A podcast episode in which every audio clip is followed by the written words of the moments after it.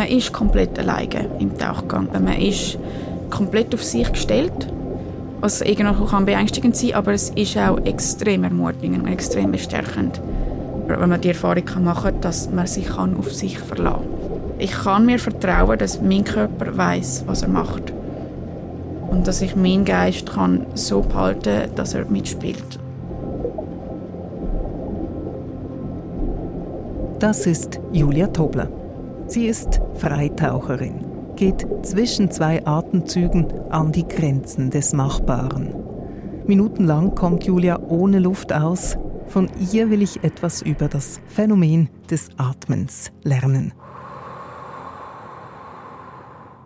Denn wir alle atmen, Immer.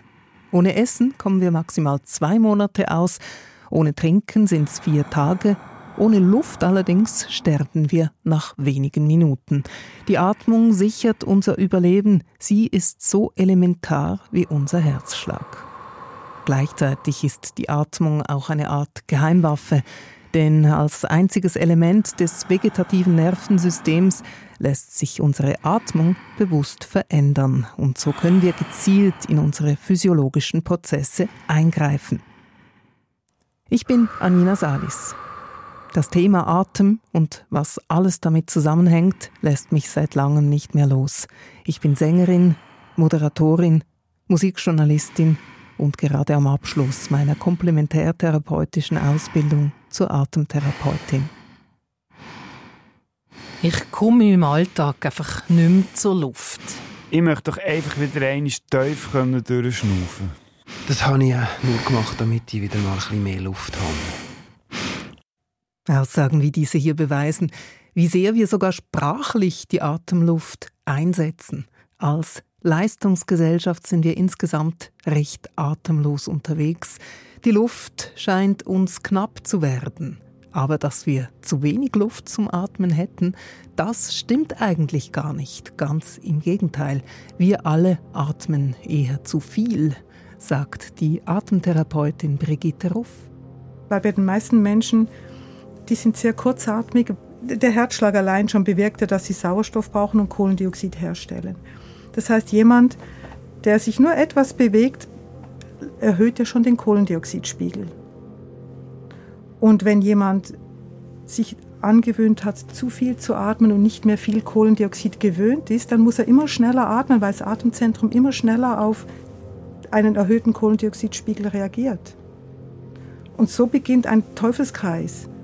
Das klingt jetzt erstmal komplex, aber versprochen, wir werden in dieser Stunde klären, was Brigitte Ruff hier meint, was es mit dem CO2 im Körper auf sich hat warum immer mehr Atemtherapeuten und Medizinerinnen der Meinung sind, dass uns weniger Atmen gut tun würde. Dass es sogar ganz ohne Atmung geht, immerhin für eine kurze Weile, weiß Julia Tobler, die wir schon kennengelernt haben. Das Maximum, das ich mal gemacht habe, sind fünfeinhalb Minuten. Es ist nie so, dass man einfach sagen kann, ich werde das jederzeit wieder wiederholen Gerade statisch, also wir nennen das statisch Tauchen, Luft anhalten Maximum, ist, wenn man sich gar nicht bewegt, hat extrem viel mit dem Gemütszustand zu tun. Mehr als vier Minuten schaffe ich meistens.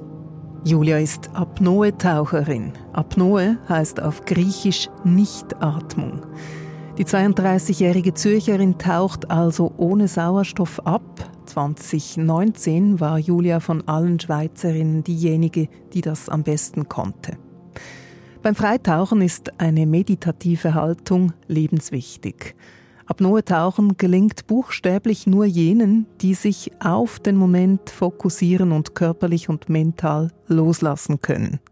Klingt wie eine wahnwitzige Idee, loslassen unter Extrembedingungen, aber in der Tiefe geht ohne Entspannung gar nichts. Das tiefste, was ich gemacht habe, war ein Nationalrekord damals in 62 Meter Tiefe mit Monoflossen. Im Meer, im Blue Hole in der Hab. Julia Tobler taucht also wie ein Fisch mit Monoflosse im Blue Hole. Das ist einer der beliebtesten Tauchplätze der Welt. Das blaue Loch klafft in einem Riff vor dem kleinen Fischerdorf und Taucher Mekka Dahab im Roten Meer in Ägypten. Apnoe-Tauchen, auch bekannt als Freitauchen oder Freediving, ist ein Extremsport. 287 Meter tief sind Menschen in der Disziplin Streckentauchen mit Flossen ohne Sauerstoff getaucht. Ein anderer Rekord ist Zeittauchen, in dem man regungslos mit dem Gesicht im Wasser verharren muss. Hier ist der Rekord 11 Minuten und 35 Sekunden.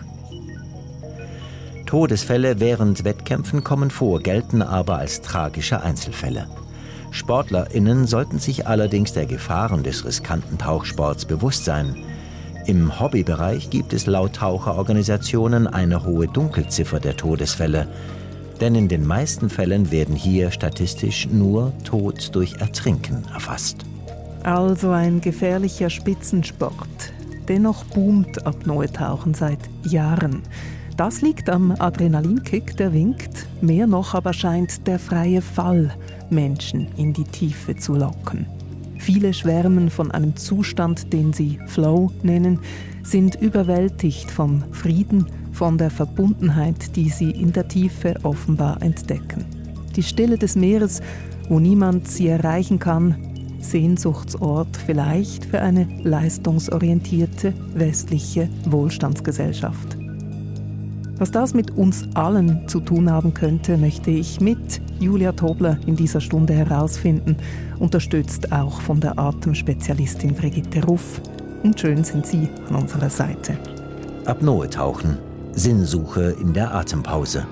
Eine Passage von Anina Salis.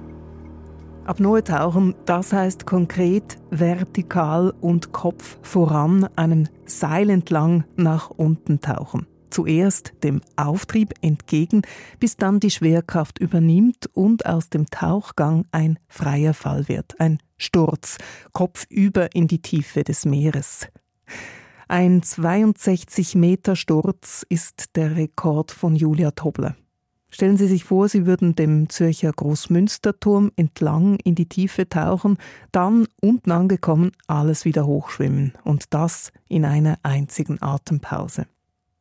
Da muss man sich schon sehr gut kennen körperlich und den eigenen Kräftehaushalt auch. Es ist ein Sport und man versucht, so wenig Energie wie möglich zu benutzen. Es ist auch noch etwas Spezielles. Es geht immer darum, so entspannt wie möglich, so wenig Aufwand wie möglich zu betreiben. Gleich steigen wir mit Julia Tobler ins Meer, begleiten sie auf einen Tauchgang. Dafür nimmt sie uns imaginär mit an ihren Wohnort, das kleine Fischerdorf und Tauchermekka Dahab in Ägypten. Wie verändert sich der Alltag, wenn man anfängt, so viel zu tauchen? ja, also man gibt dann irgendwann mal die Wohnung auf und man gibt alles Geld in die Ausrüstung und dann irgendwann zieht man irgendwo ans Rote Meer oder so und ähm, lebt so ein bisschen als Hippie. ja, also es kann sich sehr fest verändern. Das ist auch etwas, was ich mal sage. Ich Schüler habe, kleine Warnung, es kann süchtig machen, es kann sein, dass ihr euren Job aufgebt und nachher nur noch Freude tauchen. Und was ist es, was einem so süchtig macht?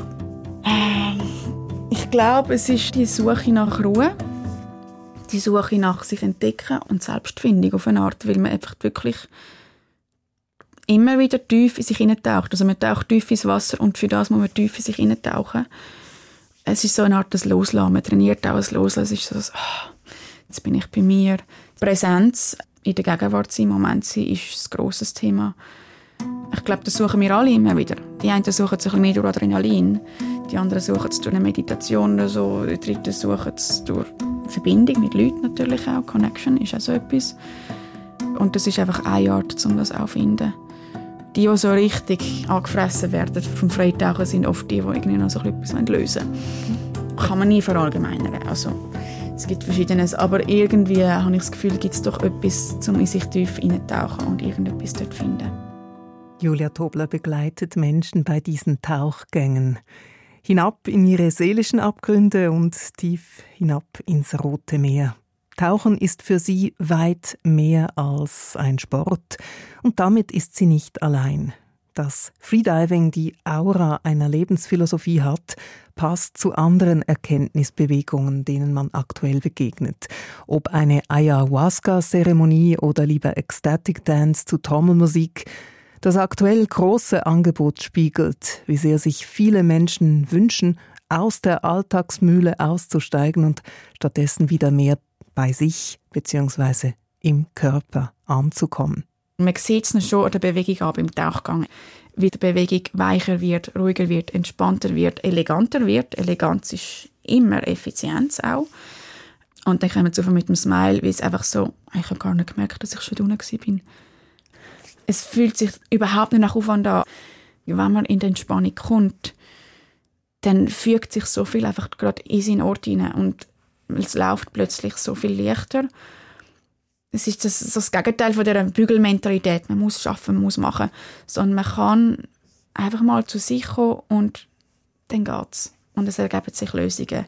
In dem Fall eben vor bis sieben Meter hat man es anstrengend gefunden und plötzlich mit 15 Meter und man kommt auf und man hat gar nicht das Gefühl, dass man müssen schnaufen oder dass es etwas gefällt hat oder dass irgendetwas anstrengend war, sondern es ist einfach nur leicht und einfach und schön gewesen. Und ich glaube, das ist etwas, wo wir sind das so ein bisschen am entdecken in der Gesellschaft im Moment, ich glaube sehr, aber es ist so ein bisschen verloren gegangen. Klar, manchmal muss man so Sachen durchdrücken, aber ich glaube, wir sind in einer Gesellschaft, wo wir sehr viel nur mit drucken und machen und schaffen und Disziplin und so. Und das ist auch ein Teil und das ist auch wichtig und das braucht es auch. Aber es braucht auch den anderen Teil, den weichen Teil. Einfach mal sein und dann kommen die Sachen auch. Und dann ergänzen sich Sachen und ergänzen sich super gute Sachen mit sehr viel weniger Energie. Also es muss nicht immer alles anstrengend sein. Mühelosigkeit, weniger Aufwand sind also Voraussetzung für gelungene Freitauchgänge und das Wichtigste, Entspannung. Ohne die geht offenbar nichts. Und hier kommt wieder die Atmung ins Spiel. Wir tun rund 20.000 Atemzüge pro Tag, ohne uns bewusst dafür entscheiden zu müssen. Das autonome Nervensystem übernimmt das für uns. Gleichzeitig ist die Atmung das einzige Element dieses komplexen Systems, das wir bewusst verändern können. Denn wie wir atmen hat entscheidende Auswirkungen. Einerseits auf unsere Kraft, andererseits auf unsere Entspannungsfähigkeit. Ein- und Ausatmen geben unserem autonomen Nervensystem grundverschiedene Impulse. Einatmen aktiviert uns leicht, Ausatmen lässt uns im Körper ankommen, die Muskeln können leicht loslassen. Im besten Fall ergänzen sich diese beiden Impulse, sind im Gleichgewicht. Gerät die Balance durcheinander, fühlen wir uns unwohl. Unwohlsein ein Gefühl, das eine Freitaucherin Dutzende Meter von frischer Luft getrennt überhaupt nicht brauchen kann. Julia Tobler bringt gestresste Menschen dazu, sogar sehr tief zu tauchen und holt sie damit buchstäblich runter. Wie ist das möglich? frage ich meine Expertin, die Atemtherapeutin Brigitte Ruff. Da spielen viele Dinge eine Rolle, also das Physiologische, aber auch das Psychologische. Zuerst einmal erleben wir, wenn wir ins Wasser kommen und nicht mehr atmen, wie sich der Körper einstellt auf dieses nicht mehr atmen. Wie er alles bereitstellt, um uns das Leben zu ermöglichen, weiter zu ermöglichen. Und das heißt, er fährt den Herzschlag runter, er beruhigt das Nervensystem. Das heißt, wenn wir langsam dorthin begleitet werden, dass wir keine Angst haben müssen, dann hat es einen enormen beruhigenden Effekt, rein physiologisch gesehen. Mammal Dive Response oder Tauchreflex heißt dieses Programm, das Säugetieren und somit auch uns Menschen das Tauchen vereinfacht mit einer Vielzahl von physiologischen Abläufen, die automatisch einkicken. In körperlicher Hinsicht ist also vorgesorgt, da muss sich nur noch die Psyche entspannen, damit es mit dem Tauchgang klappt. Wenn wir Julia Trobler nun auf diesen imaginären Tauchgang begleiten, im Blue Hole, im Roten Meer, müssen wir sie schon Stunden vorher besuchen gehen. Vor einem Tauchgang in extreme Tiefen müsse jedes kleine Detail sitzen, sagt sie, das sei wichtig für den Körper, vor allem aber auch für den Geist. Das fängt eigentlich schon morgen an. Je nachdem, bei mir ist es so, dass ich meistens irgendwie so ein, zwei Löffel von irgendwelchen Kohlenhydraten nehme. Also ein kleines Brötchen, wenn es sein muss, Porridge. Ich habe es nicht gern, aber viele Freitaucher finden, das ist genau das, was man muss haben. Wenig, zwei, drei Löffel. Das und Bananen. Also im Sommer, wenn es warm ist, auch einfach nur Bananen manchmal. Also wir gehen dann zum Blue Hole in Dahab. nach dem Hallo sagen begrüßen und so, weil wir doch eine rechte Gemeinschaft haben dort, geht es eigentlich sehr schnell so ein bisschen leicht Stretching. Und da gibt es verschiedene Theorien. Ich persönlich mache es wirklich eigentlich vor allem, um in den Körper zu kommen. Also es geht viel mehr um den Kopf als um eigentlich den Körper, wenn ich das alles mache. Und zwar im Sinn von eben aus dem Kopf rauskommen und in den Körper. Und das macht Sinn, wenn man verschiedenste Körperteile so ein bisschen stimuliert und spürt. So ist ein, ein Tunnelblick, wo man sich so ein bisschen wirklich auf sich fokussiert, alles ein bisschen ausblendet. Oft dann so ein bisschen Atemübungen, Lungenstretching auch. Es geht immer um die Muskeln um die Lunge, weil die Lunge ist kein Muskel. Die Lunge ist so ein wie ein Schwamm und sehr flexibel.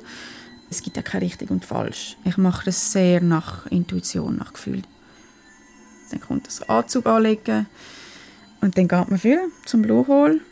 Und dann kommt schon eben die Phase, ich tue zum Beispiel mit dem Schnorchel schnaufen vorher. Andere machen es auf dem Rücken oder aufsitzend, aufrecht.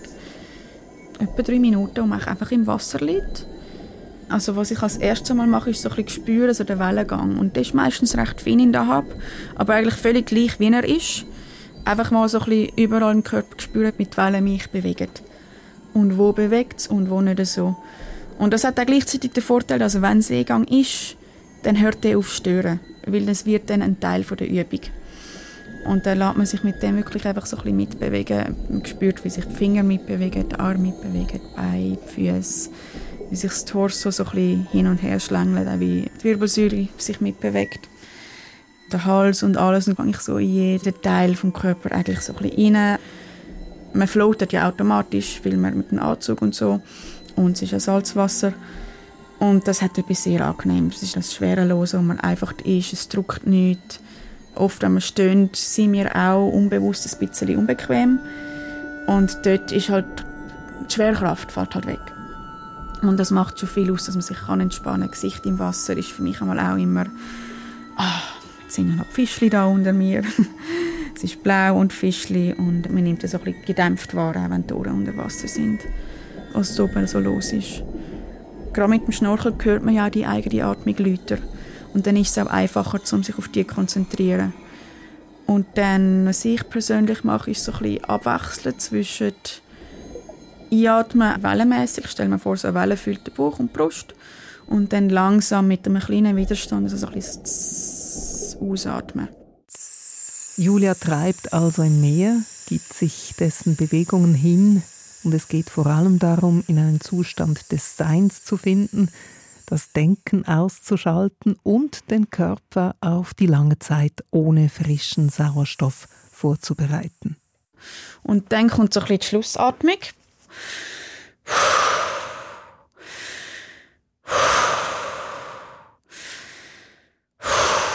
Und das kann man so ein bisschen überschreiben, wenn man nach einem langen Tag heimkommt, dann ist oft auch so ein bisschen das, das, was der Körper natürlich macht, um einfach den Stress loszulassen. Lass los.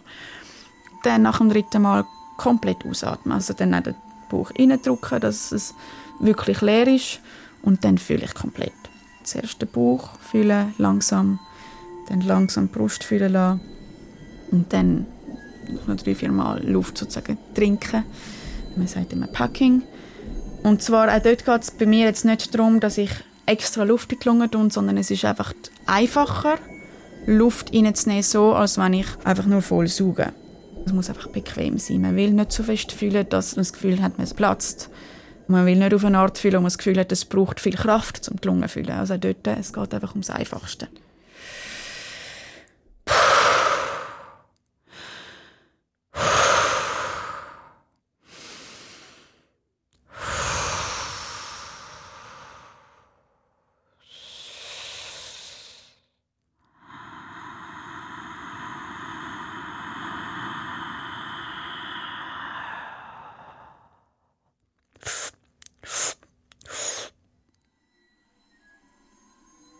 Dann kommt Schnorchel rausnehmen, schlucken.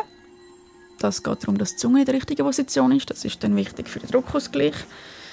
Und dann nehme ich mir wirklich zwei Sekunden, ein, zwei Sekunden wirklich nur da liegen und einfach nur sein. Und dann kommt der Druckausgleich, das macht man einmal schon bevor man runtergeht und dann kommt dann der Duck Dive, dass man den Oberkörper eigentlich abfaltet und dann Beine gegen auffaltet und dann mit dem Gewicht vom Körper sich dann so abdruckt. Es braucht auch Wal, die tief tauchen. Darum sieht man die Walflossen rauskommen. Und dann fängt man an mit dem Flossenschlagen. Und das ist am Anfang recht anstrengend, weil man Auftrieb hat. Und man geht senkrecht am Seil nach, also man hat Augenkontakt mit dem Seil, man ist auch am Seil angemacht. Und dann ist es einfach kicken, kicken, kicken, kicken.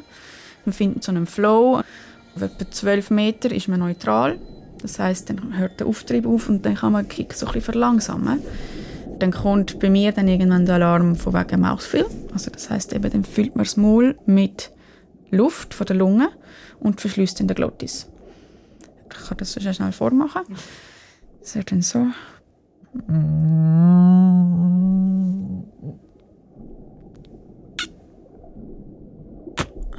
Das macht man auch mit einem M, weil dann der Glottis schon relativ zu ist. Macht man dann möglichst langsam, holt die Luft auf und durchs M fühlt sich das Maul eigentlich automatisch. Mit Julia Tobler unterwegs im Roten Meer. Sie hat eben ihre Glottis geschlossen. Das ist im Kehlkopf die Ritze zwischen den Stimmbändern. Wenn die zu ist, kann die Atemluft unten in der Lunge behalten werden, aber ein bisschen Luft bleibt im Mund bereit für den Druckausgleich. Mouthfill, also mundvoll nennt sie das. Der Druckausgleich ist in den nächsten Dutzenden von Metern Tieftauchen besonders wichtig, weil die Ohren und Nebenhöhlen immer wieder vom immensen Außendruck des Wassers entlastet werden müssen. Und dieser Druck steigt nun schnell an, denn Julias Körper gerät ab circa zwölf Metern in den freien Fall. Das ist das, was eigentlich sehr schön ist, auch, weil es wird dann nochmal ruhiger. Eben, dann ist kein Kick mehr um. Es ist höchstens ein bisschen das Steuern, dass man Position haltet, dass man schön senkrecht bleibt. Ich höre dann meistens Seile an mir vorbeirauschen mit dem Karabiner oder kann einmal ein Seil oft also ein an der Schulter, dass ich automatischer gerade bleibe. Und dann ist einfach so, das, so ein bisschen das Rauschen vom Seil. Kopf über in die Tiefe des Meeres und in die Dunkelheit fallen – für mich persönlich eher eine Horrorvorstellung. Für Freediver scheint es ein schöner Zustand zu sein. Wie Fliegen beschreiben sie es. Traumähnlich, losgelöst von allem. Ein Zustand, der offenbar süchtig machen kann. Selbst vergessen darf man sich diesen freien Fall allerdings nicht vorstellen, ganz im Gegenteil. Der Sturz in die Tiefe benötige maximale Präsenz, sagt Julia. Besonders drei Dinge überwacht sie intensiv. Druckausgleich, also was mache ich mit der Zunge, wo ist mein Druckausgleich gerade. Das zweite ist Position zum Seil, oder wo bin ich. Und das dritte ist Körper kontrollieren. Wie sind jetzt gerade meine Beine? Oh, vielleicht kann ich da Knie wieder ein bisschen entspannen, hat sich wieder eine Spannung aufgebaut. Oh, Bauch entspannen, ganz wichtig, weil der Bauch muss rein es ergibt sich, weil die Lunge kleiner wird und die Organe und das Zwerchfell den Raum füllen. Auch zum Helfen, dass man eben keinen Druck spürt. Und wenn man den Bauch anspannt, und viele Leute haben viel Spannung im Bauch, weil man dort viele Emotionen sammelt, dann kann man das wie nicht loslassen. Oder? Und dort auch immer wieder aktiv Bauch entspannen, Seiten entspannen, untere Rücken entspannen, Schultern wieder loslassen. Und das ist halt wie Spannungen kann man lösen und die werden sich wieder aufbauen. Es ist ja völlig normal. Das ist auch etwas, von dem ich so spannend finde. Es ist nicht ein einmal loslassen. Man muss immer wieder dran sein und man lernt mit der Zeit mehr spüren, wie fühlt sich entspannt an. Ich merke schneller, ich habe Spannung im Bauch als vor ein paar Jahren. Ich kann lernen, wie ich die lösen kann und wie ich die mehr komplett kann lösen kann. Und das geht immer weiter. Das ist etwas, von dem ich sehr spannend finde, wo man endlos kann sich weiter ins Thema vergraben und weiter forschen und beobachten und suchen und so weiter. Es sind alles Mikrospannungen, alles Mikroemotionen, die man irgendwo sammelt, oder? Das klingt jetzt sehr anstrengend und es gibt im Moment, wo man sehr aktiv muss das machen. Also wenn jetzt irgendwie, sagen ähm, Brainfuck kommt, wo irgendwie so, oh, aber das könnte sein oder das könnte passieren oder hast du echt noch genug Luft oder ist echt das okay, hast du auf das geachtet? Und dann muss man sehr aktiv sich wieder einfach zurück in das bringen. Das Gegenteil von diesen Gedanken ist, okay, was läuft jetzt gerade da? Wo kann ich jetzt etwas lösen?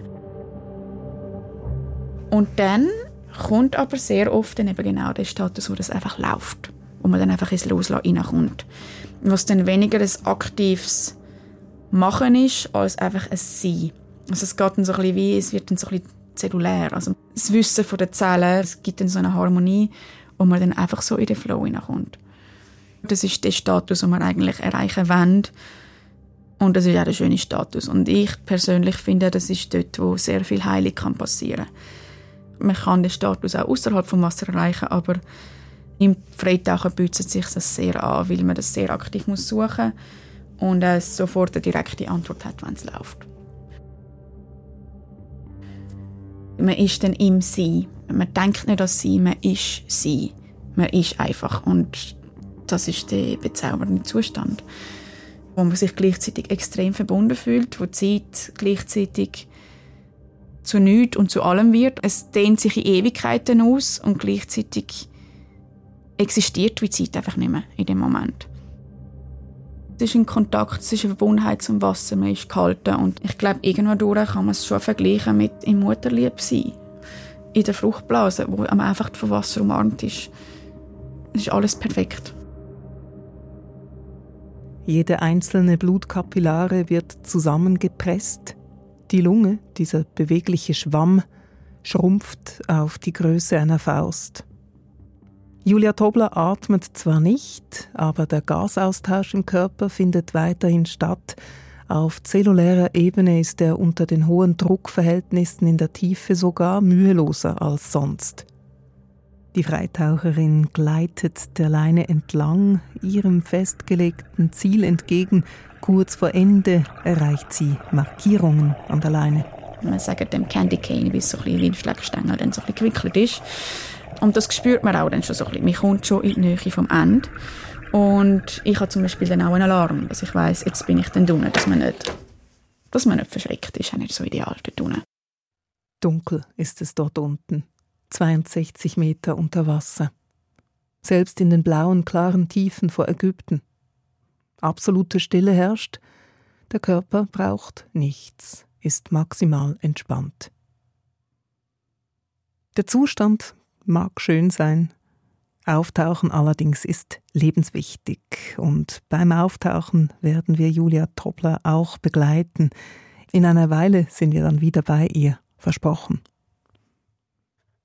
Tauchen geht nur ohne Stress. Ein lebensgefährlicher Extremsport, der sich auf die Kunst, so wenig Energie wie möglich zu verbrauchen, spezialisiert hat. Taucherinnen und Taucher müssen ExpertInnen ihres eigenen Körpers werden, Kenner ihrer individuellen Trigger, ihrer Ängste. Wenn sie gut sind in ihrer Disziplin, heißt das auch, sie können sich selbst extrem gut in die Entspannung bringen und in einem entspannten Zustand bleiben. Selbst wenn ihr Körper meldet, hey, ich hätte ganz gerne wieder mal ein wenig Sauerstoff, selbst dann halten sie durch. Ich will atmen. Diese Botschaft gibt uns der Körper mit Hilfe des sogenannten Atemreizes oder Lufthungers. Wann der bei Ihnen einsetzt, können Sie übrigens gerne mal ausprobieren. Jetzt zusammen mit der Atemtherapeutin Brigitte Ruff. Zu Beginn atmen Sie doch mal aus. Wenn Sie jetzt einfach warten, bis es atmen möchte und dann halten Sie noch länger an, warten Sie noch länger mit dem Atmen, dann wird der Reiz größer, da beginnt das Zwerchfell zu jucken vielleicht. Und Sie bekommen das Gefühl, ich brauche unbedingt Luft. Das hat nichts mit dem Sauerstoff zu tun, sondern das ist einfach der gewachsene Kohlendioxidspiegel, auf den das Atemzentrum reagiert. Und das heißt, Sie können den Reiz ruhig herauszögern oder unterdrücken, solange es wirklich geht, weil Sie immer noch genügend Sauerstoff im Körper haben. Na, wie lange haben Sie es ausgehalten? Egal. Wichtig zu wissen ist, wenn wir meinen, wir hätten keine Luft mehr, dann haben wir noch welche zur Verfügung. Unsere inneren Messstationen reagieren nicht auf den Mangel an Sauerstoff, sondern auf den erhöhten CO2-Spiegel im Blut. Zugegeben, ich fand das auch kompliziert, als ich es zum ersten Mal hörte. Hier darum nochmals in aller Ruhe. Unser Körper ist ein hochkomplexes Chemielabor. Zoomen wir kurz rein und schauen uns an, was wir über die Atmung wissen müssen, um das wirklich zu verstehen. Dafür unternehmen wir doch mal einen zweiten Tauchgang in die Tiefe unseres eigenen Körpers. Diesmal schnallen Sie sich an. Bei der Atmung geht es darum, dass Luft, insbesondere Sauerstoff, in den Körper gelangt. Am Anfang ist der Atemreiz. Durch ihn spannt sich das Zwerchfell an und senkt sich nach unten. Dadurch entsteht in der Lunge ein Unterdruck. Der saugt die Luft an und zieht sie in unseren Körper. Sie gelangt über unsere Nasenhöhlen oder über den Mund durch die Luftröhre. Danach wird sie durch die Bronchien in den rechten und linken Lungenflügel gesogen und gelangt von da aus weiter in die kleineren Verzweigungen, die Bronchiolen. An deren Enden sitzen winzig kleine Traubendolden, Lungenbläschen, auch Alveolen genannt, 300 Millionen Stück ungefähr. Damit sind wir nun am Ort, wo der sogenannte erste Gasaustausch stattfindet. Kleine Blutkapillaren umschließen diese Lungenbläschen und an dieser Stelle kann der Sauerstoff von der eingeatmeten Luft her hinüber in den Blutkreislauf wechseln. Und weiter geht die Reise. In den Blutbahnen dockt sich der Sauerstoff an die roten Blutkörperchen an, also ans Hämoglobin. Durch die Blutbahnen gelangt er so zuerst ins Herz und wird von da aus über die Arterien weiter in den Körper gepumpt. Das sauerstoffreiche Blut gelangt so in die Organe und bis in die kleinsten Verzweigungen der Blutbahnen hinein, in die Kapillaren. Dort passiert jener Prozess, für den wir überhaupt atmen. Im sogenannten zweiten Gasaustausch löst sich der Sauerstoff von den roten Blutkörperchen und wechselt hinüber in die Körperzellen. Wenn die roten Blutkörperchen also die Transporter waren, geben sie ihre wertvolle Fracht nun her und der Sauerstoff ist am Ziel seiner Reise.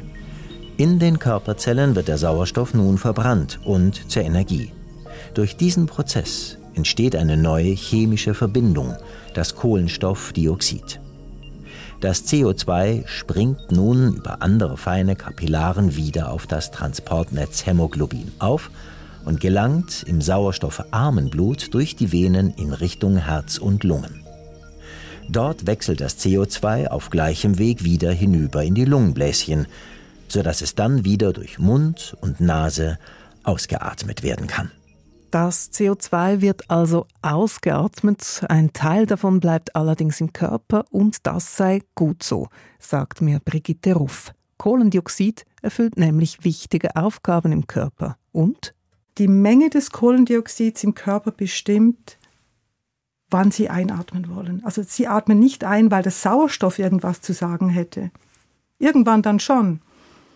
Aber das Kohlendioxid lässt sie einatmen der Reiz hilft uns. Stellen Sie sich vor, Sie müssten 20.000 Mal am Tag ans Atmen denken. Das können Sie gar nicht. Also wir haben zum Glück einen Körper, der schaut, dass wir immer atmen und dass wir immer der Situation gemäß atmen. Also wenn Sie aufgeregt sind oder die Treppe hochrennen wollen, dann müssen Sie anders atmen. Da muss der Reiz sich verändern, damit der Körper das schafft. Das ist auch eine ganz wichtige Aufgabe des Kohlendioxids. Das CO2 in meinen Körperzellen ist also dafür verantwortlich, dass das Gehirn den Atemreiz auslöst. Es bestimmt damit, ob ich einatme oder nicht. Also alles in Butter, könnte man meinen. Der Atemreiz bestimmt den Rhythmus, der mich ideal durch meinen Alltag trägt. Je nach Situation und Anstrengung atme ich mal schneller und mal langsamer. Nur, jetzt gibt's ein Aber.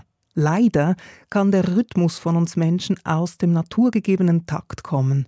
Schnell kann unser Körper in einen Trott geraten und der könne dann ungesund werden, sagt Brigitte Ruff. Denn der Atemreiz ist auch eine Folge der Gewohnheit, der Atemmuster, die man entwickelt hat. Wir entwickeln Atemmuster in unserem Leben und die können dann mit der Zeit unser Atmen prägen.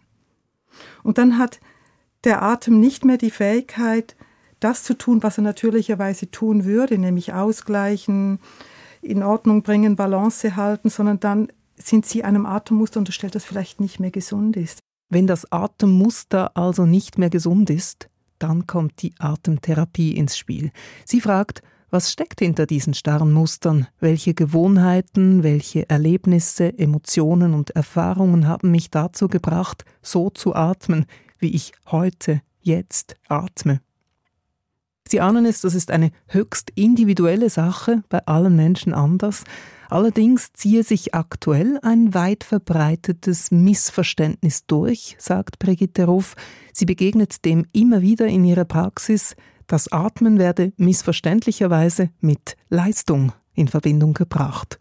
Die meisten Menschen wissen nicht, dass sie nicht Atem holen müssen.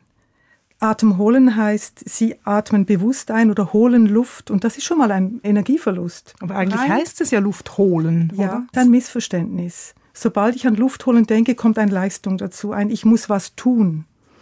Und was ich eigentlich beim Einatmen tun könnte, wäre eben mich total zu entspannen. Warten, bis es atmet. Empfangen. Und empfangen ist nicht eine Aktivität. Empfangen heißt, ich öffne mich. Können wir das heute überhaupt noch? Wenn ich unsere Gesellschaft anschaue, nicht. Und darum ist es so wichtig, dass wir das wieder lernen. Dass wir wieder lernen, das zu unterscheiden, wo muss ich wirklich was tun und wo nicht. Und beim Atem können wir ganz viel lassen, bleiben lassen. Und das ist eigentlich die Überschrift bei der Atemtherapie. Was alles kann ich bleiben lassen? Also, unsere westliche Gesellschaft scheint mehrheitlich zu flach und zu schnell zu atmen. Die Atempause nach dem Ausatmen geht oft vergessen. Und so hat der natürliche Atemreiz, der das Zwerchfell kitzelt, auf vielfältige und situationsgerechte Weise keine Chance mehr. Starre, gewohnheitsmäßige Muster übernehmen. Atemkurse, Atem-Apps und Bücher zum richtigen Atmen sind im Trend. Der Atem ist seit einiger Zeit verstärkt Thema der Hirnforschung und der Psychologie. Und die Ergebnisse neuerer Untersuchungen bestätigen, was in der indischen Medizin zum Beispiel schon vor Jahrtausenden bekannt war. Eine entschleunigte Atmung ist das Basistherapeutikum in der Psychosomatik, erklärt zum Beispiel Thomas Löw, Chefarzt der psychosomatischen Abteilung am Universitätsklinikum Regensburg in der Zeitschrift Psychologie heute. Die Patientinnen und Patienten der Klinik werden beim tiefen Ein- und Ausatmen an ein Biofeedback-Gerät angeschlossen und können so sehen, was sich in ihrem Körper verändert. Durch die langsame Atmung sinkt der Blutdruck, das Herz schlägt langsamer, die Muskeln entspannen sich. Verantwortlich für diese Prozesse, sagt Brigitte Ruff, sei das Kohlenstoffdioxid im Körper. In der Schule habe ich damals noch gelernt, dass CO2 für uns Menschen in erster Linie gefährlich sei, ein reines Abfallprodukt, das bei der Atmung entsteht und mit der Ausatmung raus aus dem Körper muss. Es gibt aber auch andere Sichtweisen, Therapiemethoden, die sich in der Praxis x-fach bewährt haben. Sie bewerten Kohlenstoffdioxid neu. Das Gas habe auch positive Eigenschaften und es ist gesund, wenn ein Teil davon im Körper bleibt. Wie man das macht, Brigitte Ruff hat es vorhin gesagt, Atemtherapie sei vor allem die Frage, was kann ich sein lassen? Und das heißt hier, statt schnell und leistungsorientiert, lieber langsam und wenig atmen. Auf diese Weise kann das CO2 seine Wirkung im Körper optimal entfalten. Eine Aufgabe ist Entspannung je mehr Kohlendioxid Sie im Körper haben, desto mehr entspannt sich der Körper, desto mehr entspannen sich alle Muskeln um die Blutgefäße herum, um die Bronchien herum, die Skelettmuskeln, um jedes Organ herum. Das heißt, wenn Sie genügend Kohlendioxid haben, sind Sie in einem entspannten Zustand, was jetzt ein Apnoe-Taucher unbedingt will. Dann ist eine andere ganz wesentliche Aufgabe des Kohlendioxids, den pH-Wert, also den Säurebasenspiegel, immer ausgeglichen zu halten. Das heißt, zum Beispiel je nachdem, was Sie essen, müssen Sie mehr atmen, weil der pH-Wert sich verändert und die Atmung versucht, das wieder auszugleichen. Eine andere Aufgabe ist die Sauerstoffverteilung. Wenn Sie Sauerstoff einatmen, kommt es ins Blut und dort dockt es an die roten Blutkörperchen an, an das Hämoglobin. Das kennen Sie vielleicht, oder man misst ja oft das HB im Blut und sieht dann so wie viele rote Blutkörperchen und vor allem auch wie viel Sauerstoff sie im Blut transportieren. Und dieser Sauerstoff bleibt im Blut, bis es irgendwo in den Zellen gebraucht wird. Wenn Sie jetzt zu viel atmen, also das heißt zu viel Kohlendioxid verlieren, wird diese Verbindung, die Sauerstoff-rote Blutkörperchenverbindung ganz fest. Das heißt, der Sauerstoff ist zwar im Blut, geht aber nicht in die Zellen. Das heißt, Sie haben genügend Sauerstoff, aber er kommt nicht da an, wo er gebraucht wird. Sie brauchen mhm. eine gewisse Menge Kohlendioxid, damit der Sauerstoff aus dem Blut in die Zellen freigegeben wird. Wenn Sie zu wenig Kohlendioxid haben, bleibt der Sauerstoff in den Blutgefäßen und kommt nicht in die Zellen. Das heißt, Sie haben eigentlich genügend Sauerstoff im Blut, im Körper, man kann es messen, aber Sie haben Atemnot, weil in den Zellen zu wenig Sauerstoff ist. Dadurch entsteht ein negativer Kreislauf. Im Glauben, mehr atmen zu müssen, blockieren wir die Zellatmung schlussendlich. Das komplexe System des Gasaustauschs gerät durcheinander. Mit Folgen. Und wenn wir jetzt in der Gesellschaft ansetzen möchten? Weniger atmen, weniger einatmen, weniger ausatmen. Und die dritte wichtige Phase, eine Pause nach dem Ausatmen wieder ins Bewusstsein kommen lassen.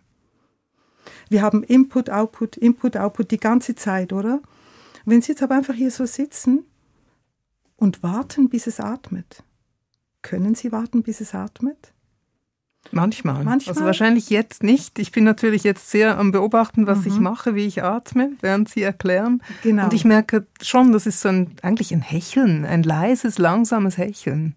Ja. Mhm. Also schon nicht mit offenem Mund. Aber ja. so ein, mhm. mhm. Oder und das zeigt jetzt, Sie sind in einem gewissen Stress. Aufmerksam, Aufmerksam zugewandt, genau, nach außen gewandt auch. Ja. Genau. Das heißt, das beschleunigt Ihre Atmung. Ihr Sympathikus, also der Teil des Nervensystems, der uns wach hält, der uns auch alert hält, der ist bereit, oder? Und die Atmung wird durch das auch beschleunigt. Der Herzschlag wird beschleunigt. Alles ist bereit zu hören, zu agieren. Da ist halt die Frage, ist es Ihnen bewusst, dass Sie vielleicht in diesem Zustand mehr atmen, als Sie müssten? Das könnte eine Frage sein. Und wenn Sie um gewisse Atemgesetze kennen, könnten Sie, während Sie mir zuhören, mal schauen, spüre ich die Luft unter der Nase oder könnte ich so atmen, dass es keinen Luftstrom mehr gibt? Dass der Atem ganz fein ist, wie eine Wolke, die sich auflöst, weil das würde eigentlich genügen weil sie sitzen ja ruhig hier. Ich brauche eigentlich nicht viel. Sie oder? brauchen nicht mhm. viel. Aber sie sind in einem ganz natürlichen Prozess, nämlich der Sympathikus ist wach, er regt die Atmung an, er bringt sie in einen anderen Tonus. Und die Frage ist halt, wie viel von dem ist wirklich nötig? Und da kann ich mit meinen eigenen Atemgewohnheiten arbeiten. Ganz oder? genau. Also wenn ich jetzt ja. am Computer sitze, auch in einer Sitzung und ich reg mich auf, ja. als Beispiel, genau. dann kann ich zu dieser Verlangsamung gehen und auch auf die Atempausen achten. Genau. Mhm. Das wäre zum Beispiel eine wunderbare Übung, die man überall machen kann. Mhm. Und das beruhigt das Nervensystem, löst etwas Spannung, Sie bekommen wieder einen klareren Kopf, weil je mehr Spannung oder Stress oder Sympathikus, desto mehr entsteht auch dieser Tunnelblick oder das Tunneldenken, oder? Ja. Weil das ist ein Überlebensmodus im Extremfall. Viel Atmen ist für unseren Körper also ein Signal, gehenden Überlebensmodus. Und nachdem Brigitte Ruff mich in eine kleine atemtherapeutische Sitzung verwickelt hat, eben, schlage ich jetzt vor, wir machen unsererseits ein kleines Experiment. Haben Sie Lust? Wie atmen Sie gerade jetzt? Spüren Sie Ihre Einatmung mehr oder Ihre Ausatmung? Und gibt es zwischen diesen Atemzügen eine Pause?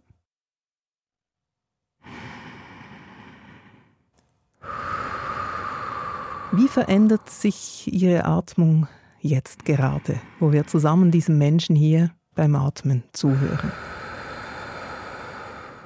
Wenn sich Ihr Rhythmus automatisch angepasst hat, wäre dies normal, denn wir alle reagieren sehr fein auf solche Impulse von außen.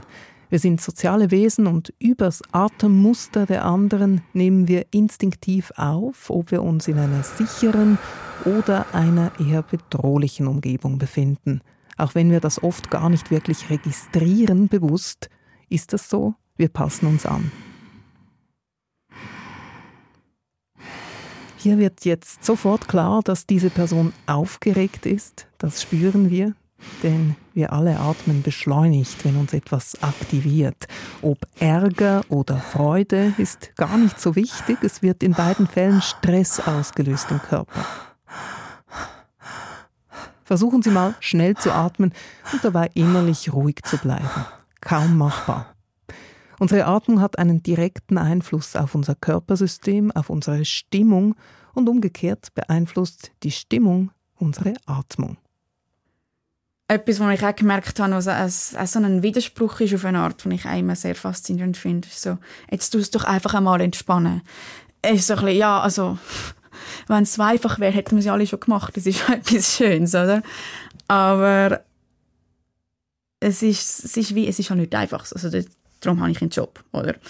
Aber ähm, was sehr spannend ist, ist, dass wenn man eine Spannung nicht versucht zu lösen, sondern einfach einmal anschaut und versucht, die einfach mal wahrzunehmen, so wie sie ist, dann löst sich das sehr oft selbstständig. Und beim Tauchen ist es auch so ein bisschen das. Einfach einmal sein und einfach tauchen und dann geht's. Und es klingt jetzt auch so einfach, eben einfach tauchen. Aber je mehr dass man denkt, je mehr dass man Gedanken reinbringt, je mehr dass man sich Sorgen macht, desto weniger geht's.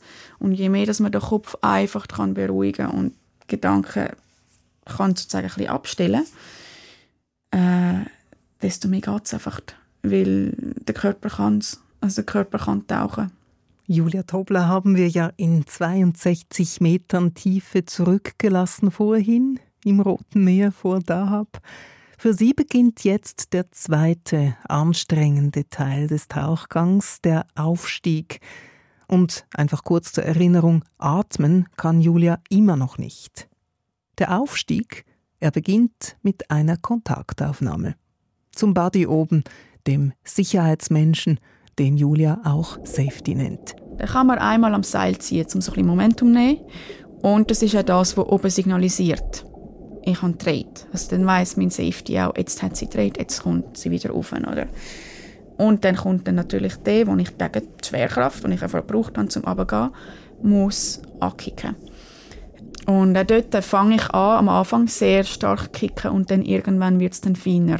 Also man passt sich immer an, wie viel braucht es versus wie viel Kraft will ich auf, äh, aufwenden auch. Und am Anfang ist es mehr und dann kann man dann auch, irgendwann kommt man ein bisschen weniger, weil man schon richtig auf Trieb geht. Jetzt in meinem Fall kommen dann gegen den Schluss manchmal so ein paar Kontraktionen. Das ist sehr unterschiedlich. Kann es geben, in einem schlechten Tauchgang kommen sie schon bevor man unten ist. In einem guten kommen sie gar nicht. Also das Zwerchfell zieht sich dann so ein bisschen zusammen im Sinne von versuchen, eine Atmung auszulösen. Man kann dem aber gut widerstehen. Ich nehme es so ein bisschen wie Wellen. Ich, ich nehme einfach wahr, es hat eine Kontraktion, sie stört mich überhaupt nicht. Das ist aber auch eine Übungssache. Auf dem Aufweg auf ca. 20 Meter, je nach Tiefe man geht, 20, 15 Meter, kommt der Buddy entgegen, also der Safety-Taucher, und dann taucht man mit dem auf. Und das ist dort, wo, wenn jetzt etwas passieren würde, wenn man wenig Sauerstoff hat, das ist also Ende vom Tauchgang, dann ist es dort. Was viele wohl nicht wissen, Ausgerechnet dieser Moment kurz vor der rettenden Oberfläche ist bei einem Freitauchgang der gefährlichste. Auch das hat wieder mit dem Druck zu tun. Beim Aufstieg verringert der sich zunehmend. So kann sich die Lunge, dieser Schwamm, wieder ausdehnen und entfalten. Geschieht dies zu schnell, fällt der Druck in den Lungen ab. Sie kann kollabieren und im schlimmsten Fall kann es so zum Blackout kommen, also zur Ohnmacht. Egal wie tief der Tauchgang ist, die Gefahr ist also in den letzten Metern vor der Oberfläche am größten. Und darum wartet der Buddy unter Wasser in 15, 20 Metern Tiefe, um die letzten Meter dann gemeinsam zurückzulegen. Übrigens muss auch dies eine Freitaucherin oder ein Freitaucher übernehmen, um im Notfall dann schnell auftauchen zu können. Taucher mit einer Sauerstoffflasche könnten nicht schnell genug auftauchen, denn hier würde die Dekompressionskrankheit drohen, ganz kurz, gelöster Stickstoff in den Gefäßen und das droht eben nur Tauchern mit einer Sauerstoffflasche. Der freitauchende Buddy kann im Fall eines Blackouts aber ganz schnell reagieren. Das ist aber gemäß Julia Tobler nur selten nötig. Und dann ist dann jemand dort parat, den wir aufholen können, der frische Luft hat, weil sie nicht tief getaucht sind. Man geht rauf und kommt an die Bojen, hebt sich an den Bojen fest gerade, und dann kommt der Recovery Breed. Man muss dann zuerst ausatmen, natürlich, wir tun nie unter Wasser ausschnaufen, ein bisschen ausschnaufen und dann kommt dann das, wo man drei, vier Mal einfach fest einschnauft und weniger ausschnauft, um schnell wieder viel neue Sauerstoff in die Lungen zu bekommen, ohne dass man den ganzen Druck von der Lunge loslässt. Wahnsinnsreise. Ja, ja. Aufgetaucht. Nach den ersten Atemzügen zieht Julia bald los, um Mittagspause zu machen. Sie sei jeweils extrem hungrig nach einem Tauchgang, sagt sie. Und so kommen wir langsam ans Ende dieser Passage über etwas scheinbar Kleines, das uns immer begleitet und eine sehr große Wirkung entfalten kann, unsere Atmung. Für Julia Tobler ist die Atmung ein Schlüssel zum Körperempfinden. Ein Potenzial, das heute selten, zu selten ausgeschöpft werde. Gerade in Europa und vielleicht Nordamerika auch so Kulturen, die blöd gesagt ein bisschen verkopft sind, wo wir sehr viel Wert auf das Geistige legen, auf was wir im Kopf machen. Das ist halt, viele Leute haben Jobs, wo es um den Kopf geht. Und der Kopf kann viel, wir können viel machen damit, aber ich habe das Gefühl, manchmal geht es so ein bisschen also Hyperaktivität vom Kopf, also, also eben Angstzustände und so, das ist eigentlich eine Hyperaktivität vom Kopf und der Kopf ist ein Teil vom Körper und es ist ein wichtiger Teil vom Körper, das ist so, aber es ist nicht der einzige Teil und es ist auch nicht der einzige, der etwas weiß. Leute mehr in den Körper bringen, Leute mehr zu sich zurückbringen, ist auf eine Art auch mehr Frieden herstellen, weil wenn man Frieden mit sich selber mehr hat, was man ja zwungenermaßen dann sucht, wenn man sich selber mehr spürt, weil man ist nicht gerne in einem Körper, wo man sich nicht gut fühlt, äh, man fühlt mich selber mit sich mehr in Frieden, mehr Harmonie mit sich selber, mehr in Harmonie mit denen um sich herum. Und das hat dann hoffentlich so eine Wellenwirkung auch. Also ich glaube, man kann ja verschiedene, verschiedene Richtungen so Auswirkungen erreichen, also so Kettenreaktionen und das ist einfach eine, die ich finde, hat auf, auf sehr tiefen Level macht sehr viel Sinn, also auf sehr tiefen Level im Sinn von tief im Körper hinein ist es für mich etwas sehr Sinnvolles, um mehr Harmonie in die Welt zu bringen eigentlich. Apnoe tauchen. Sinnsuche in der Atempause. Eine Passage von Anina Salis. Mit Brigitte Ruff, Atemtherapeutin, und Julia Tobler, Freitaucherin und Dive Instructor. Produktion Theresa Bayer. Sounddesign Chris Weber. Moderationen Christian Heller.